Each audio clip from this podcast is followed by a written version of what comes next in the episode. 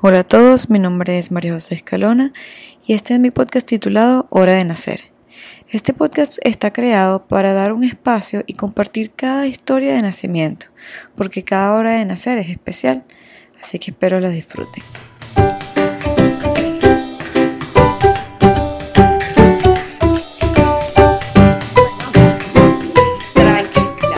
Bueno, bienvenida al programa. Este, espero te puedas desahogar lo más posible, que todos los, tres babies nos den chance. Entonces, bueno, comencemos. Cuéntame este, un poquito de quién eres tú, qué haces, para que todos los que no te conocen sepan más de ti. Ah, bueno, yo soy Marian Pacheco, eh, soy ingeniero electricista de profesión, más no ejerzo sino que estoy como comerciante, vivo en Venezuela, soy venezolana, viviendo en Venezuela, como quien dice. Este, y nada, me dedico al comercio. Mi esposo también, antes de tener los bebés, era maratonista. No digamos, está en pausa, pues, porque planifico en algún momento volver a correr y retomar mi vida normal cuando tenga chance. Pero ahorita estoy dedicada 24/7 a los bebés. No estoy trabajando, nada. Estoy trabajando como mamá, como ama de casa. Es un, muy gran, un gran trabajo. Muy gran trabajo, ¿viste? demasiado. De verdad que uno no valora nada, nada, nada, nada lo que es ser mamá hasta que, hasta que te toca. Yo le comento a todo el mundo que yo, como soy mujer, pues siempre, siempre, siempre ha sido todo mi papá, mi papá, mi papá, mi papá, muy pegada mi papá, mi papá. Pero después que soy mamá, todo es mi mamá, mi mamá, mi mamá, mi mamá, porque nadie, nadie te va a entender como tu mamá, es mentira. Totalmente, ¿verdad? Qué bien. Cuéntame, ¿cómo conociste a tu esposo? Este, ¿Cómo fue todo eso? Nosotros, este, yo estudiaba en la universidad con un amigo que estudió con él en el colegio. Y a través de ese amigo nos hicimos amigos y éramos amigos independientes, pues. Pero de repente un día ese amigo estaba cumpliendo, pasaron muchos años. en un cumpleaños de ese amigo que tenemos en común, bailamos, no sé qué, y después varios amigos nos dijeron, esto así, pero a mi esposo le dicen el negro, se llama Luis, pero le dicen el negro este, ¿estás pendiente con el negro tal? Y yo, no, nada que ver, no sé qué, pero eso como cuando te dicen así como que te entra la duda, así como que será. Sí. bueno, nada, nos empezamos a escribir, tal. Yo, yo creo que tú eres de aquí de Barquisimeto, ¿verdad, María? Sí. Ah, bueno, imagínate que fuimos para la feria. ¿Para dónde? Para, para la feria. Ok, imagínate. Entonces, bueno, nada, después de ahí comenzó todo, me escribía, él dice que, que, fui yo que, que, le estaba echando los perros, pero es mentira. y nada, este, empezamos a salir en diciembre y duramos nueve años de novio antes de casarnos. Oh my God. Ajá, nueve años de novio y nueve años de novio, él en su casa y yo en mi casa, no era que vivíamos juntos ni nada. Ok. Y nada, de repente un día, o sea, eh, nos volvimos socios, pues por decirlo así, porque montamos negocios juntos, no sé qué. Ya yo estaba más que comprometida con él, más, y yo sabía que en algún momento me iba a casar con él, más no sabía que me iba a pedir matrimonio, pues. Entonces, un día como que para allá, y todos los abuelos, los papás de nosotros, como que para allá, para cuándo, no sé qué, cuándo se van a casar, bla, bla, bla. Y un día dijimos, no, este año como que vamos a ponernos a buscar casa. Y buscamos un apartamento y nada, ya habíamos firmado, no sé qué, todo listo. Y, y entonces ya nos habían entregado las llaves del apartamento y un día me dice, vamos a, a, a comprar comida y cocinamos allá en el apartamento y, tal. Y yo, ah, bueno, dale, fin. Y ese día, pero ese día fue horrible, o sea, fui para el gimnasio, me acuerdo. En el gimnasio no había agua. Entonces le digo a él, me voy a ir al apartamento a bañarme allá. Y él, no, no, no, no vayas para el apartamento para acá para el negocio, que no sé qué. Yo sí que si ando toda sucia. No, no, vente para acá para el negocio, yo necesito hacer una vuelta. Ah, bueno. A todas estas era que él estaba cuadrando todo para pedirme matrimonio aquí en el apartamento. Entonces pasamos todo el día en el negocio, fuimos a comprar la comida y cuando llegamos al apartamento yo veo unas flores en el piso y ya, qué bello. Pero nosotros en el negocio eh, tenemos como una pizarra, el negocio como que lo identifica que tenemos pizarras. Entonces la gente escribe mensajes cuando va, o sea, es algo como que innovador, pues. Y él en una pared del apartamento pintó una pared negra y ahí dijo, este, ahí no tenía matrimonio, pues dijo, ay, que te conocí con tal ropa, bla, bla, bla. Y yo, ay, no sabía si llorar, si reírme, nada, nada, nada. Eso era una locura. Pero que yo le dije, no, yo me das esa plata a mí. Qué emocionante. me das esa plata. Ay, qué bien, qué maravilloso. Y entonces, ¿Cómo? ¿Cómo dices? Le dijimos a los papás y los papás súper felices, pero entonces fue muy loco porque él me pidió matrimonio el 22 de junio. Y yo le pregunté, ah, ¿y entonces para cuándo nos casamos? Me dijo, el 7 de julio nos casamos, en 15 días nos casamos. Y yo, ah, bueno, sí. no, pero fue en 15 días que tuve que armar el matrimonio por el civil. Ah, ok. Qué fino.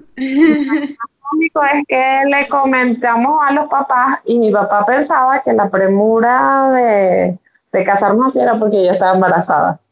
Y yo, yo ni pendiente, yo, ah, ok, sí, ajá. Y mi papá me decía, no, pero yo no tengo problema de que te casas con tu barriga grande, que no sé qué. yo, sí, carajo, ¿qué te pasa? No, todavía no. Ok, ¿y eso fue hace cuánto?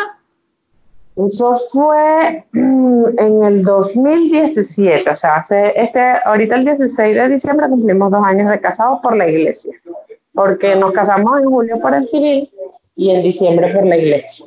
Oh, perfecto, perfecto. Bueno, cuéntame, ¿cómo fue ese proceso ya después que estaban casados y cómo decidieron de tener eh, a los morochines?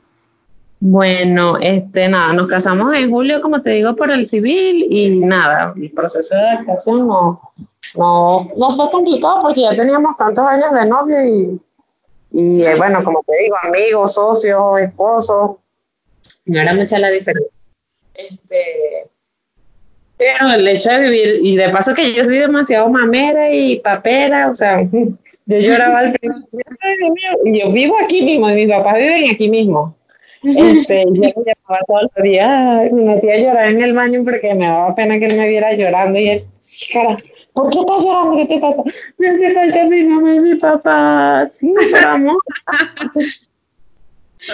y, bueno, nada, fue fino.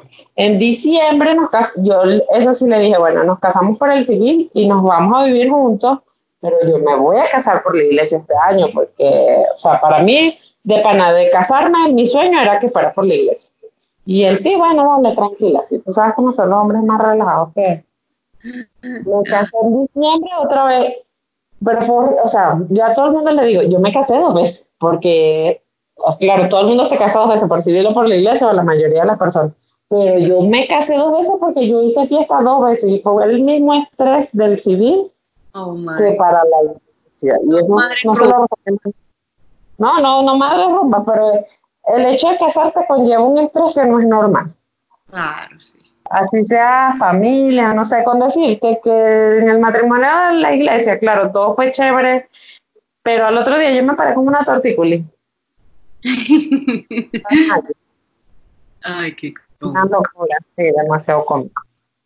Bueno, y nos casamos y yo dije, bueno, nada, el primer año nosotros solos, juntos, pasándola chévere y, porque yo quería correr un maratón que es, el único maratón que hacen aquí en Venezuela que se llama CAF, que lo hacían era cada cuatro años. Entonces nosotros nos casamos en abril, eh, perdón, en diciembre y el maratón iba a ser en abril de ese, del año siguiente. Entonces ese año no iba a salir embarazada sino el año pasado, que es el, sí, Sí, sí, algo así.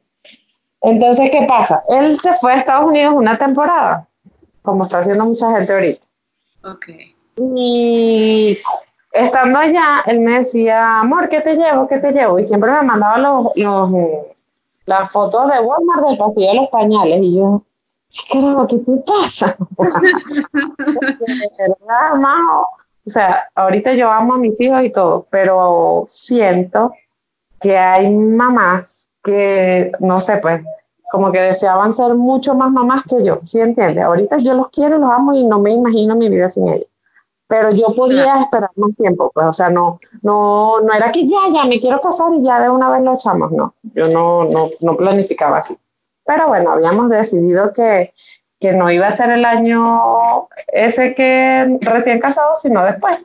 Y él me dijo, él se fue llegaba él en junio y me dijo, yo, porque me insistía mucho de que te llevo pañales, te llevo pañales. Y yo le dije, ya va, vamos a hablar serio. Vamos a buscar este año o esperamos para el año que viene, que era este año, que íbamos a empezar a buscar, no el año pasado.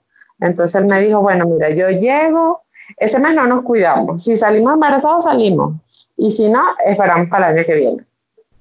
Él llegó el 22 de junio. Y mi, mi última regla fue el 30 de junio. Oh my God.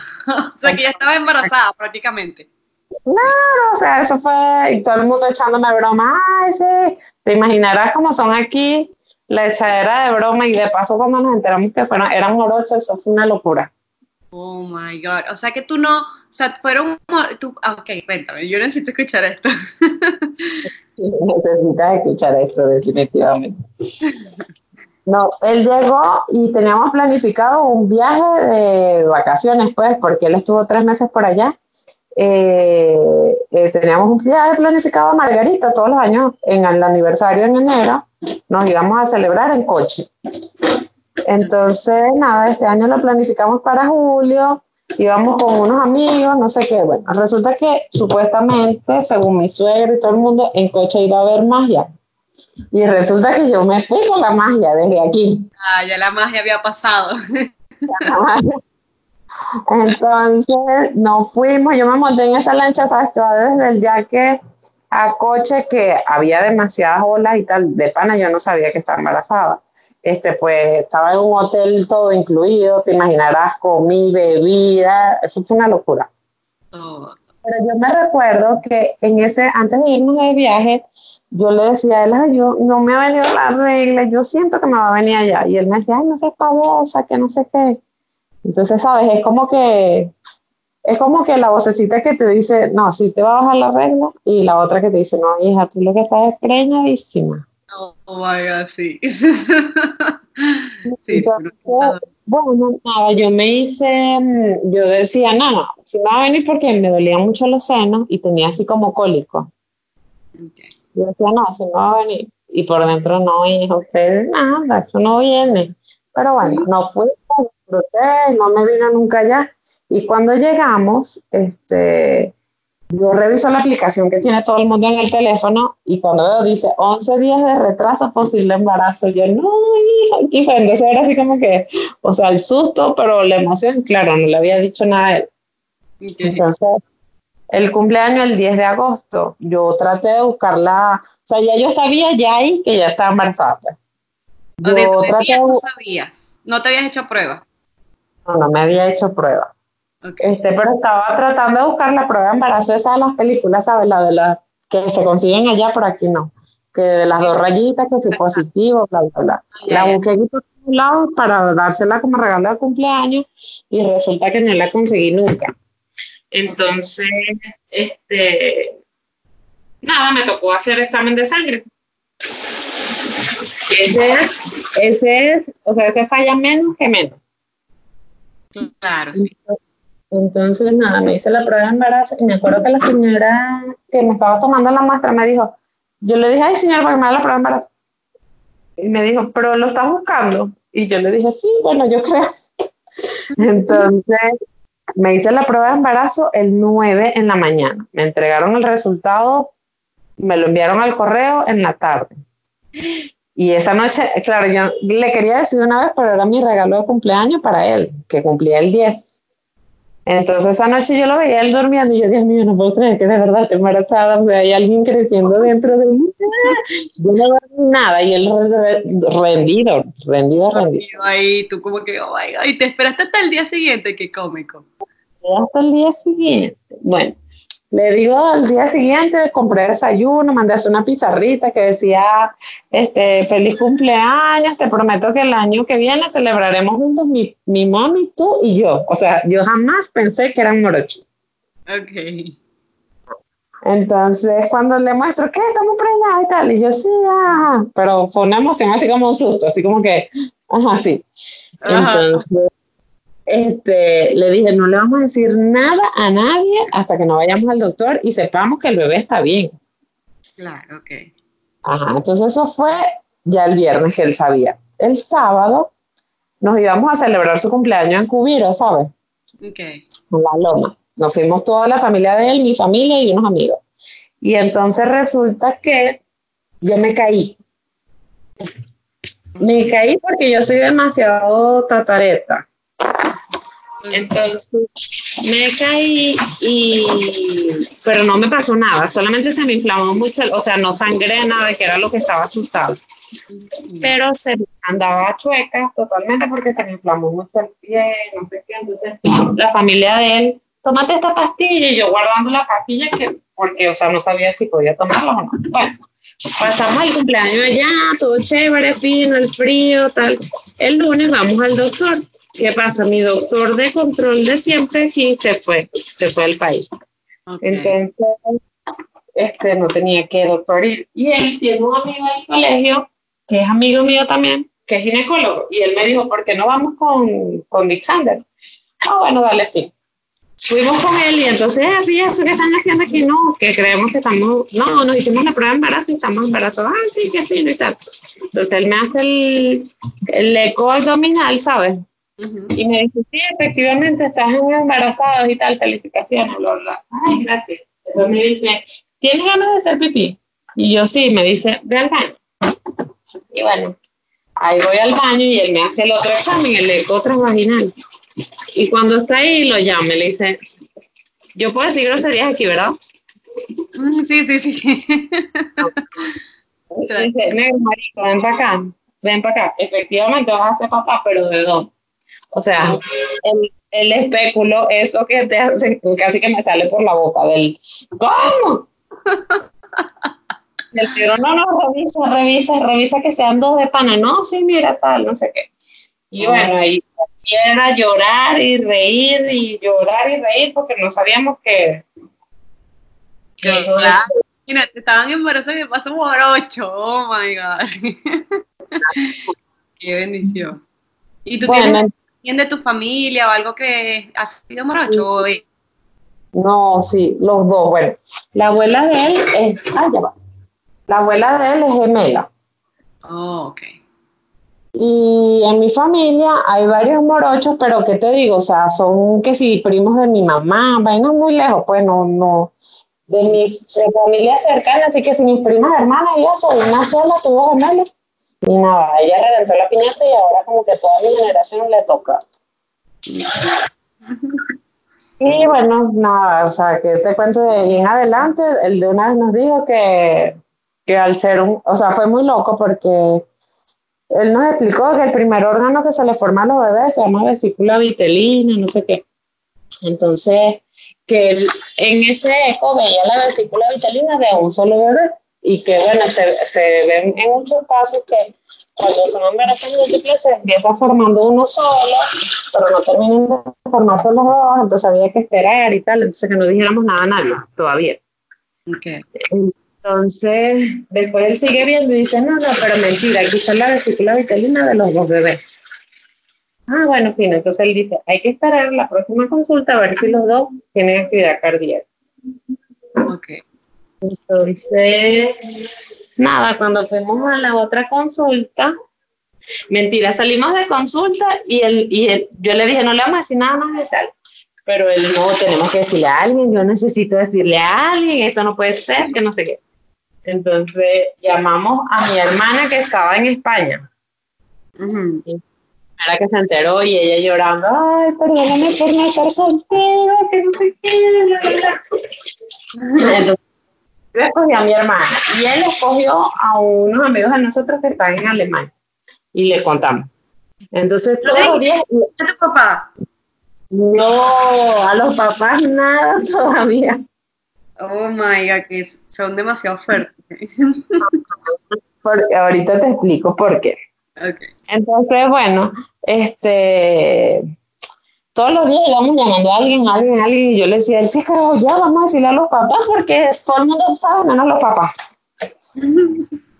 Entonces, queríamos que fuera algo especial por ser los papás. Ok. Entonces, lo que hicimos fue que mi suegro cumplió años y fuimos, hicimos un almuerzo en un restaurante y en la carta metimos la prueba de embarazo.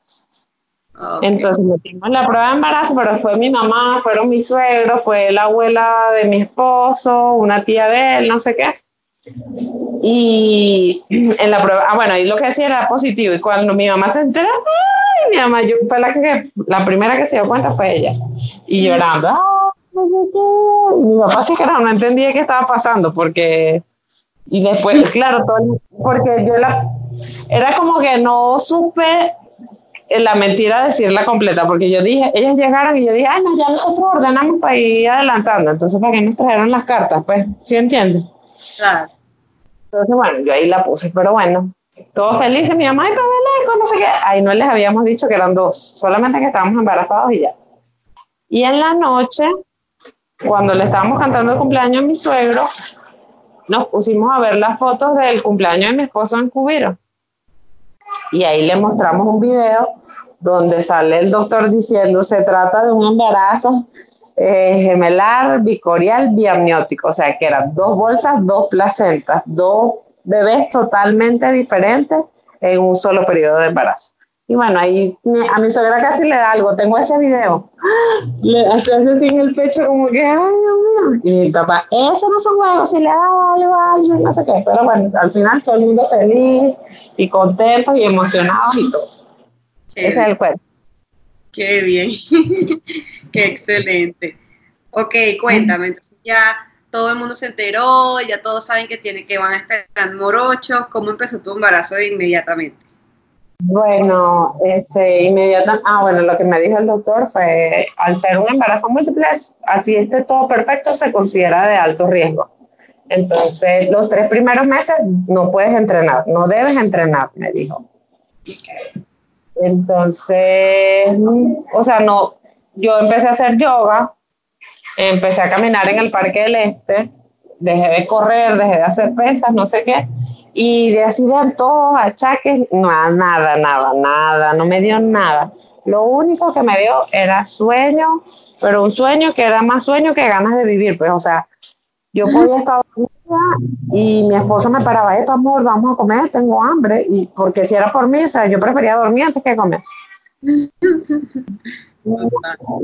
Nada, nada de achaque, nada, nada de nada, nada. Todo, de verdad que mi embarazo fue muy tranquilo. Este, bueno, cuando estás embarazada múltiples, son curiosidades del embarazo.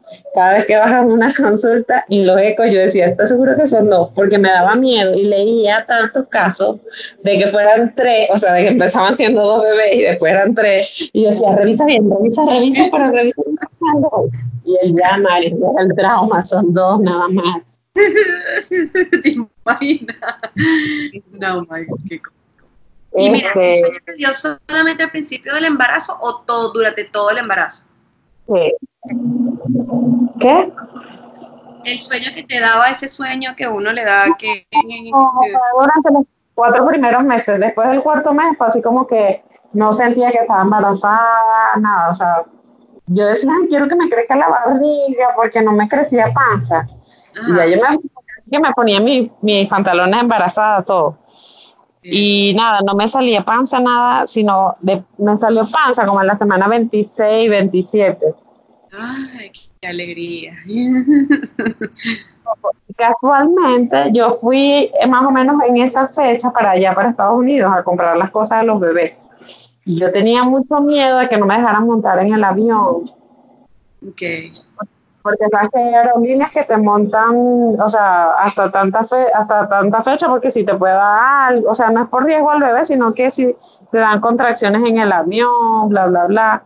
Entonces, bueno, yo fui y tenía de verdad 27 semanas, pero mi doctor me hizo un informe como que tenía 24 semanas de embarazo para que me dejaran montar en el avión. Resulta que me monté en el avión, mentira, estoy montándome, pero en Aruba me dijeron, o sea, te vamos a dejar montar riesgo, porque de regreso puede ser que no te dejen montar. O sea, tú te vas ahorita con 24 semanas, supuestamente, pero el regreso vas a tener 27 semanas, que ya es el tope para montarte en un avión. Entonces, puede ser que te vayas, pero puede ser que no te dejen venir.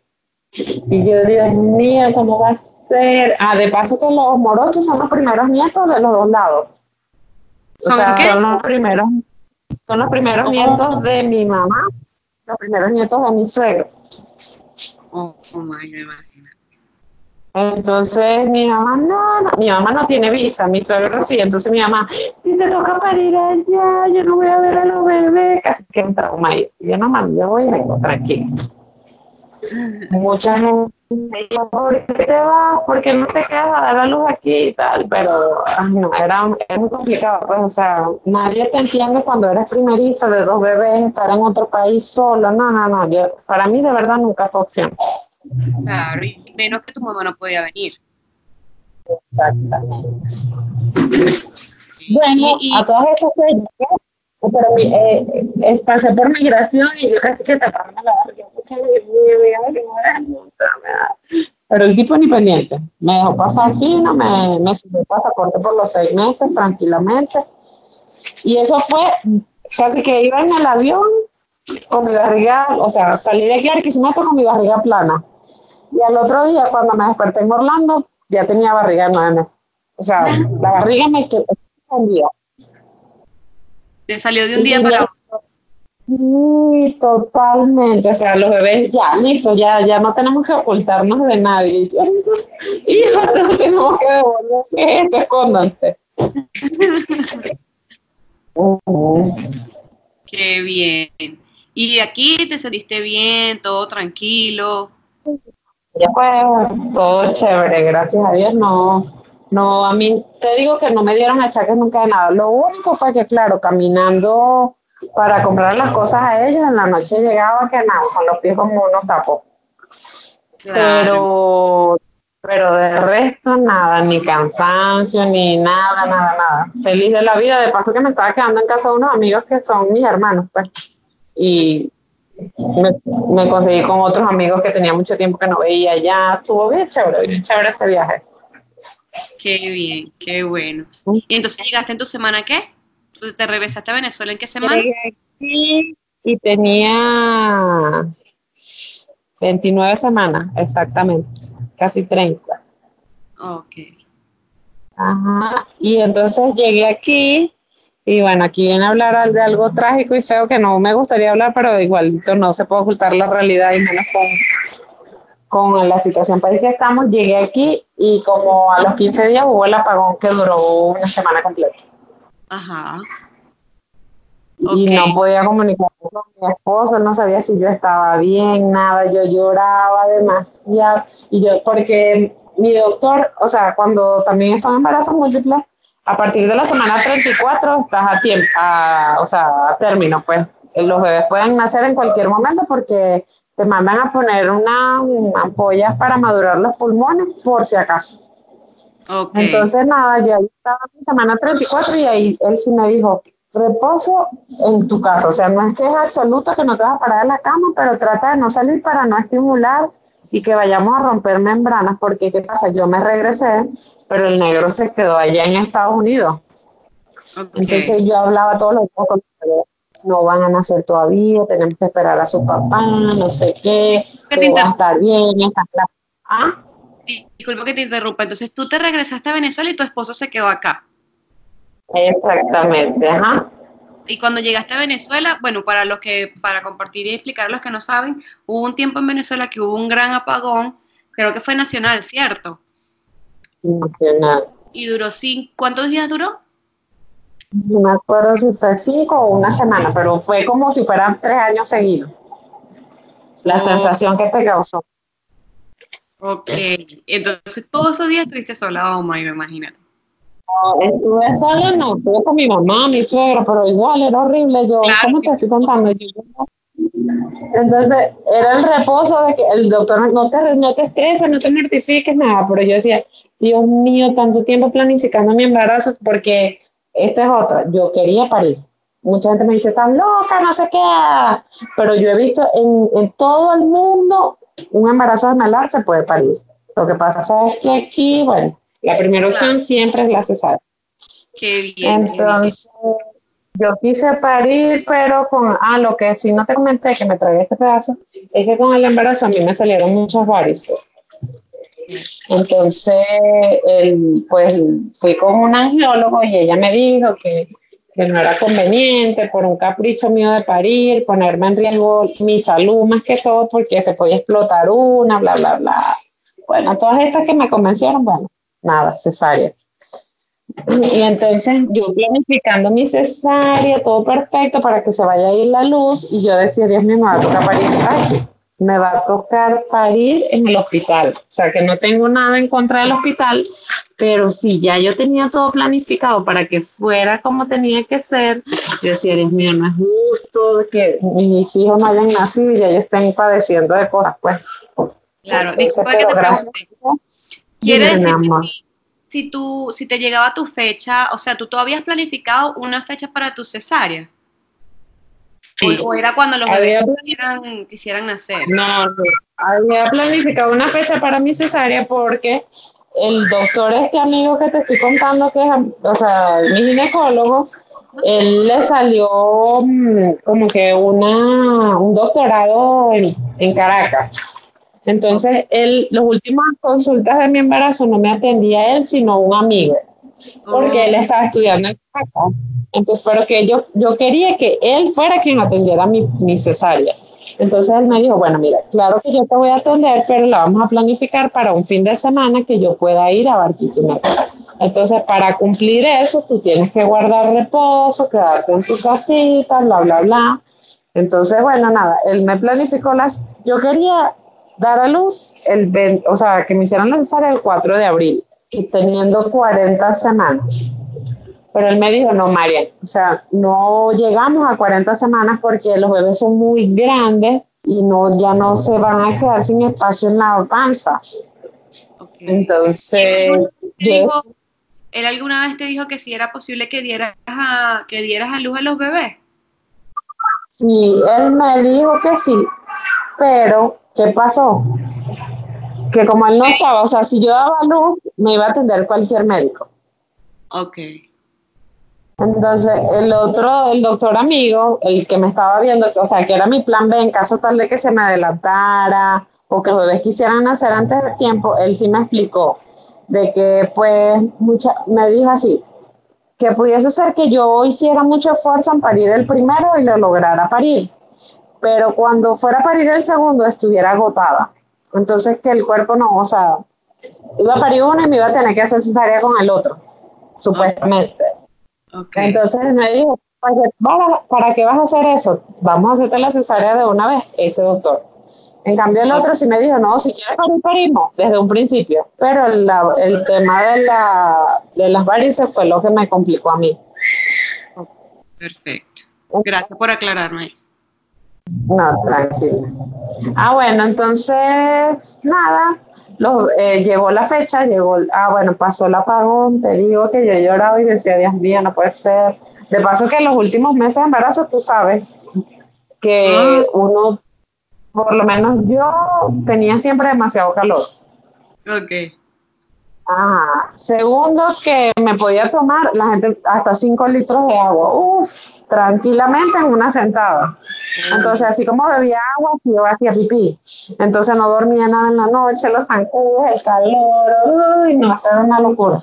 Yo, de verdad, aquí voy a aprovechar María José, yo no sé si tú crees en Dios o en la Virgen, no sé, pero yo rezaba demasiado, porque yo decía, Dios mío, o sea, y yo le pedía a la Virgen María de que me ayudara, pues, a, a tratar de llevar mi embarazo lo más santo posible, porque yo no, sea, si me desesperaba me iba a volver loca, iba a terminar pariendo y no iba a esperar negro y los bebés no, Ya estabas desesperada.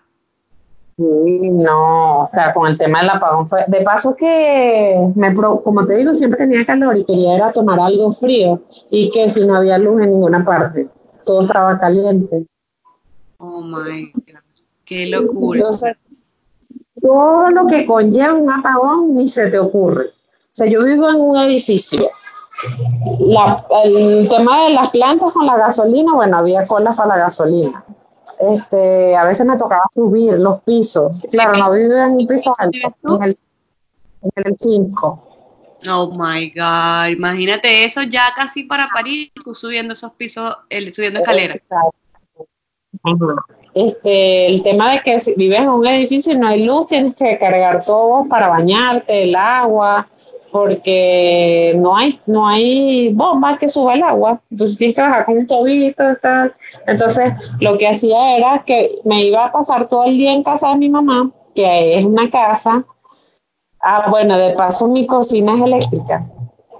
Entonces, si no había luz, no tenía que cocinar. Me iba para que mi mamá, que la cocina es gas, que no sé qué, pasaba todo el día allá y en la noche sí me venían para acá, que dentro de todo es el piso 5 y era fresco, pues. Claro, claro. Pero bueno, eso fue lo malo. Qué locura. Bueno, pero gracias a Dios ya fue como ese momento. Y los, y los bebés se portaron súper bien, gracias a Dios. Ya, son unos santos, te lo juro. Mi esposo llegó el miércoles y mi cesárea era el sábado. O sea, pasamos tres días así esperando. Esperando. Qué bueno. Entonces cuéntame, ya la cesárea estaba planificada para ese día, te tocó con el, el doctor que tú querías, con su amigo, ¿cierto? Sí, todo perfecto. Lo único es que por un antecedente médico mío, este, tuvieron que colocarme anestesia general en la cesárea. Y entonces nace Luis Miguel, que es el catirito, el más gordito, y luego nace Luis Ignacio, y Luis Ignacio agarró un poquito de anestesia y nació deprimido, quien dice, como quien dice. Y claro, yo no sabía que era, la doctora me explicó que era así, o sea, que era deprimido y es que como que lo ven nace dormido, hay que estimularlo para despertarlo. Y yo me lo imaginaba hasta que vi el video. Cuando vi el video, yo, ay, Dios mío, hijo, perdóname porque yo te hice esto, no puede ser. Es horrible. Nació como dormido. horrible. Nació como dormidito, ajá. Ok. Y, y cuéntame una cosa, eh, la, la clínica y todo eso ya tú lo habías planificado, ¿verdad? Yo había pagado la clínica, todo chévere. Este, En caso de que, ¿sabes? Yo siempre me he preguntado. Me he preguntado, en caso de que ni lo quiera Dios, tú tenías una cesárea planeada para ese día y ese día no había luz ni el día siguiente, ni, por, en ese caso te iba a tocar ir al hospital, ¿no? ¿A eso te referías? puede ser que sí. O sea, era, un, era una opción. O puede ser que la clínica tenga planta. Si la clínica tiene planta, no hay lío. Pero si no tiene planta, me tocaba el seguro o, o el hospital, pues. En cualquier Pero Oh, casualmente, la planta donde yo estaba no había planta. La, la clínica donde yo di a luz no había planta. Ok, Todo salió perfecto, gracias a Dios. Gracias a Dios, buenísimo. Entonces cuéntame, cuando te despertaste es porque te pusieron anestesia general, ¿no? Cuando te, lo, te lo despertaron comple- completa, ¿cómo fue? Yo escuchaba unos bebés llorar. Ah, pero veía a las enfermeras, o sea, estaba así como que, ¿sabes? Cuando, cuando te estás despertando que no sabes si tienes sueño o, o te tienes que despertar, así estaba como que, como que en otra onda. Y entonces, este, yo veía que las enfermeras sacándose fotos y sacándose fotos y sacándose fotos con los bebés. Y yo no encontraba, o sea, ¡eh, vaya! Me desperté, no encontraba cómo decir. Entonces, yo de repente escucho llorar a uno y ahí sí, ese es mi bebé, sí, ay, pásenmelo. Entonces ya sí, el que más estaba llorando era Luis Miguel, que fue el que nació primero, como que tenía más hambre, y es- me lo- apenas me desperté me lo pegaron en la tetita y chévere, se pegó firme. Y al ratito me, me entregaron a Luis Ignacio y también se pegó en la tetita y los dos de una vez. Oh. Pero este, yo ubiqué a una consejera de lactancia materna aquí porque con mi hermana, yo tengo una hermana mayor que es una prima pero se crió conmigo. Y ella con mi sobrinito este, ella, o sea, con el tema de la lactancia le fue, fue traumático para ella y, yo la veía llorar tanto cuando nació mi sobrino al darle teta que yo decía, no, yo no voy a pasar por esto. O sea, ya yo había leído, ya yo había estudiado demasiado. Decía, no, no, no, yo no voy a pasar por esto. Entonces, por eso yo ubiqué a la consejera de lactancia materna y ella me hizo el acompañamiento en la clínica, a lo que me entregaron los bebés, ella me ayudó a acomodarlos, no sé qué. Qué bien. Qué bien. Entonces inmediatamente los dos se agarraron y ya tú ahí con tus dos bebés prendidos. Sí, chévere. No me dolió, ahí no me dolía nada. Como a los 15 días, sí, bueno, no sé si te pasó, porque, ¿qué es lo que pasa? Ajá, el agarre, que tienes que corregir la boca, tal. Pero cuando tienes a dos bebés pegados cada uno en una teta, no tienes las manos para acomodar la boca. No, claro. Entonces, uno estaba bien enganchado y el otro estaba torcido. Entonces, claro, mi mamá, mi suegra, tú tenías. A mí me pareció todo el mundo por feo que suene. Pero era porque estábamos intentando este, acomodarle la boca a los bebés. Igualito, llegó un momento en que sí me lastimaron. Okay. Pero el amor es más fuerte, o sea, se me olvidaba el dolor y... bien. Mira, ¿y tu posparto cómo fue? Mi posparto fue horrible porque yo hablo demasiado. y entonces, en la cesárea me dijeron que no debía hablar para guardar el reposo del ayuno, no sé qué tal. Y entonces a mí se olvidó que no podía hablar y me llené demasiado de gases. Ok. Y me, o sea, hasta me desmayaba del dolor de los gases. Oh my God. ¿Y alguna vez te dijeron por qué, por qué es que se generan esos gases? Porque, sí, sí sé. Es porque por lo menos mi doctora me dijo, debes guardar ayuno, o sea, no debes comer nada desde el día anterior a las 6 de la tarde, o sea, 12 horas antes.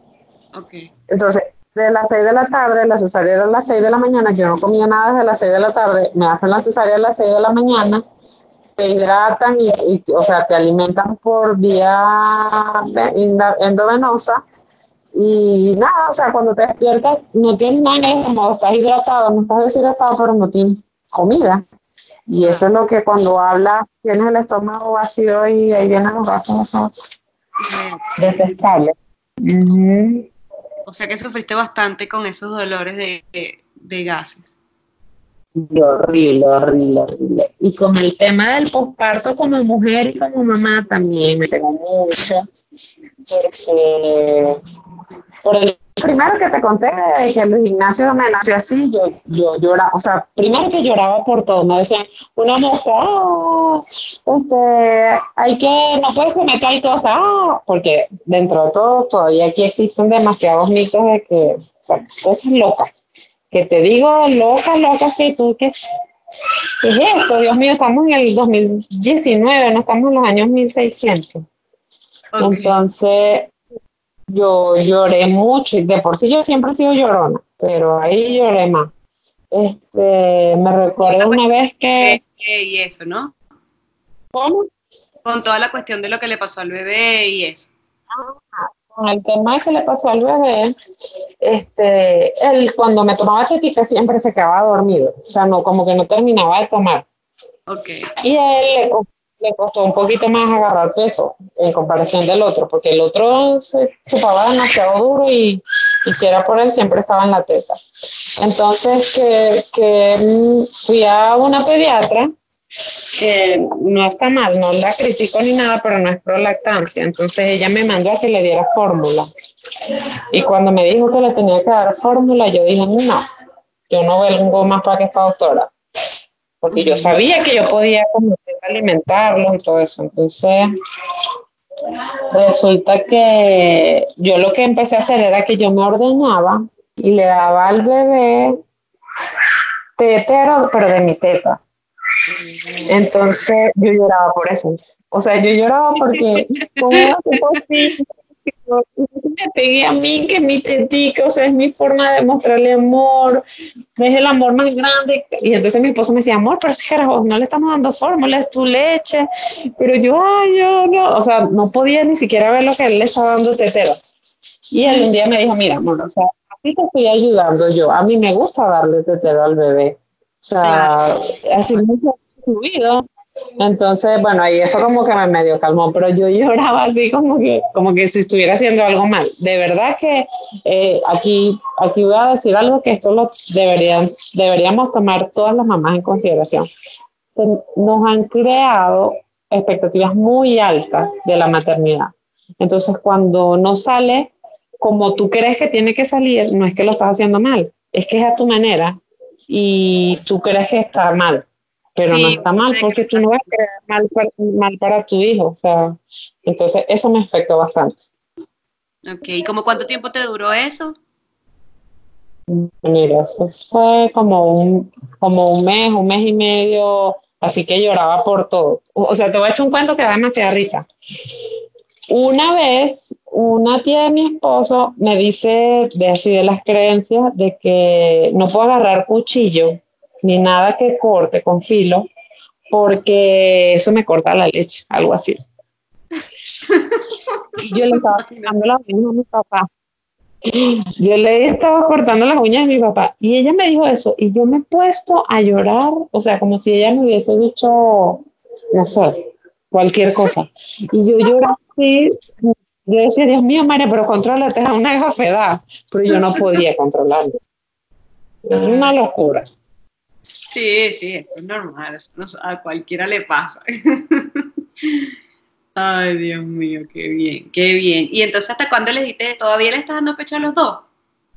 Sí, yo todavía. Bueno, a los seis meses se graduaron de la teta ah, bueno, me cambié a otra pediatra que es excelente, la recomiendo, la amo, la quiero, la adoro, todo, está demasiado pendiente de mis hijos, los ama tanto como yo, todo. Y ella es súper pro lactancia, siempre me ha apoyado de que tú lo estás haciendo bien, no te preocupes, ajá. Y le di tetica hasta los seis meses a los dos. Todavía le estoy dando teta, pero con la alimentación complementaria, pues y nada, pura teta, ni siquiera les di agua, porque mucha, aquí en Venezuela mucha gente te dice, no, quiero darle agua que tiene sexo. O sea, tú sabes que la teta tiene agua, no, no les hace falta. Pues. Y entonces, ¿y Luis Ignacio todavía toma, ya, ya toma tetica o, todavía está con su teterito? No, ya, él ya él toma teta, ya come comida, o sea, ya fue como un mes, dos meses que estuvimos así, mientras él agarraba el peso que era y, ya, o sea, lo que pasa es que era muy flojo, entonces quedaba dormido en la teta, como el tetero le salía más rápido, ah, tenía que... Entonces fue solo un tiempo y ya, ya gracias a Dios el gordito está fino y, y lo que sí, lo único malo, bueno, malo no, porque como te digo, uno se crea muchas expectativas altas de la maternidad. Por lo menos yo no quería chupón o chupa, chupete, no sé. Y Luis Ignacio es, o sea, él no se duerme sin su chupón, no se duerme sin su chupón.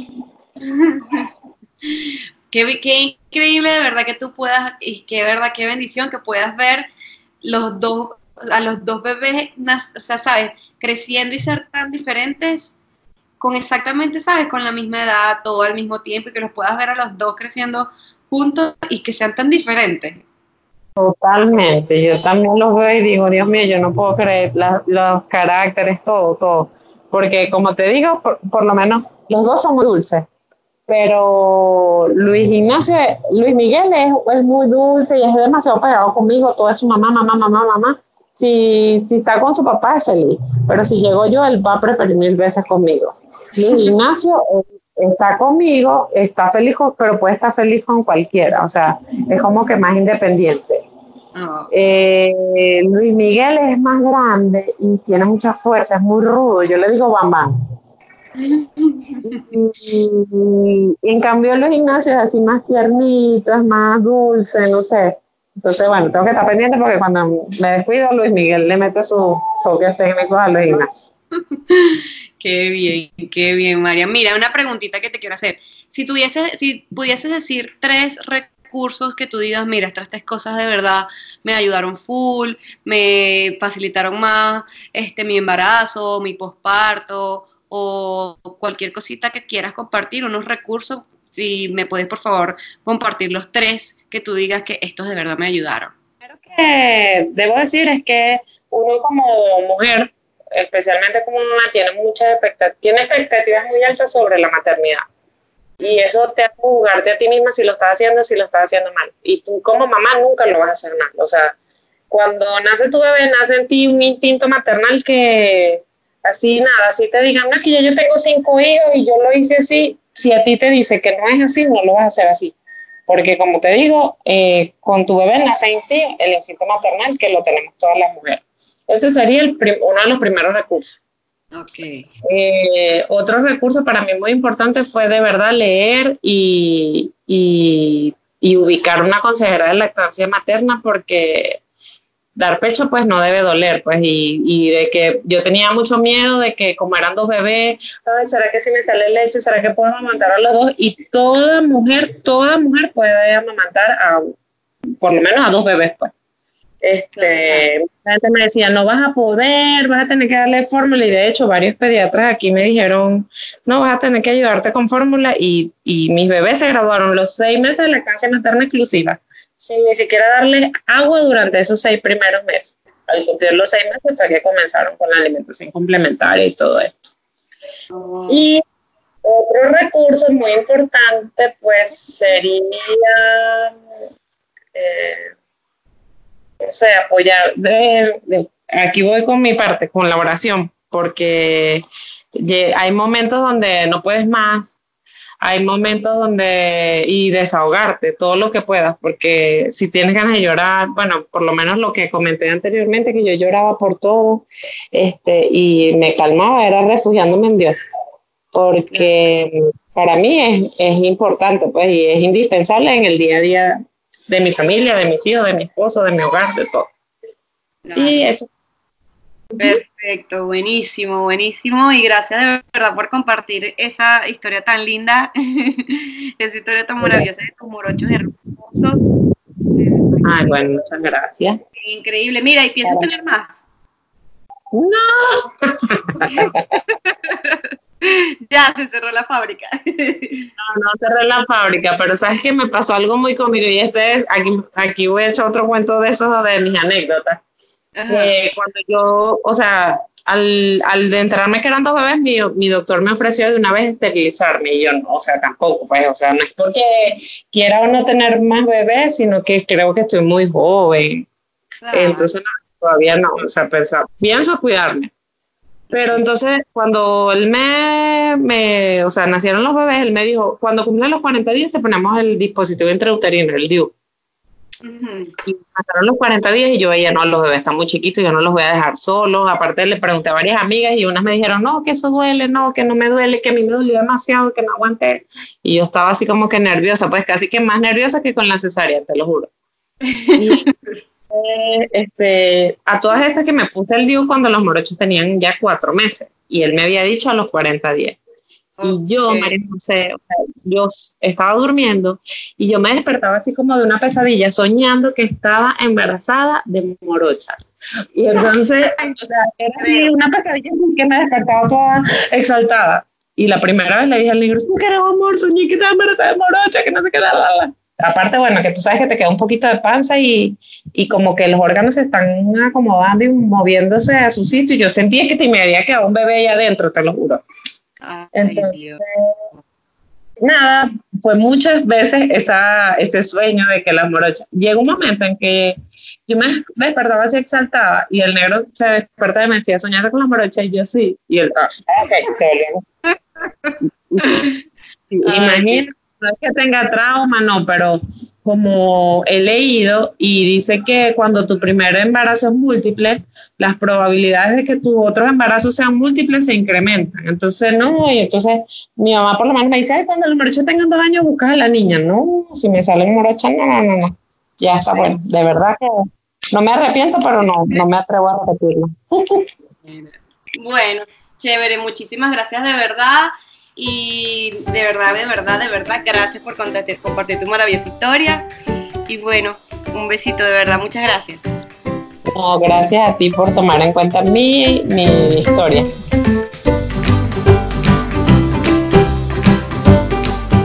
Muchísimas gracias por compartir esa maravillosa historia con nosotros. Espero todos nos hayan disfrutado y síganos en nuestro canal, síganos en, nuestro, en nuestra página de Instagram, síganos en todas las plataformas digitales, denos like, denos un review, denos algo que cualquier cosa, lo más mínimo, va a ser bien significativo para mí y para todas esas historias maravillosas de mamá y así nos difundimos y podemos seguir escuchando maravillosas historias. Muchísimas, muchísimas gracias por escuchar, por quedarse hasta el final. Significa mucho para mí. Muchísimas gracias. Chao a todos.